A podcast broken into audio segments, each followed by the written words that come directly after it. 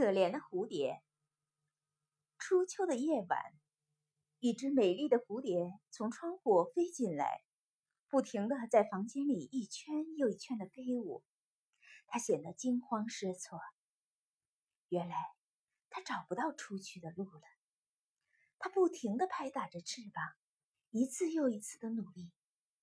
可任凭它怎么在房间里左冲右突多少次，都没能飞出房子。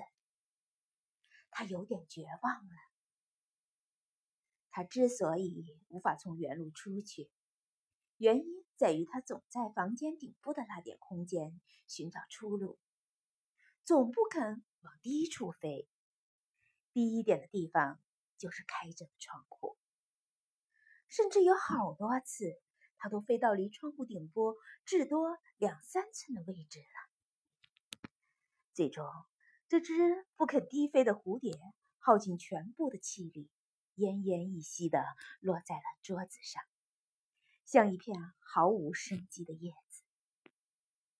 人在身处困境时，坚持不懈的突围固然是最直接有效的方法，但更多时候需要的是对自己的反思。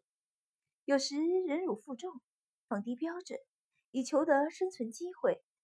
会比坚持不懈更有效、更智慧。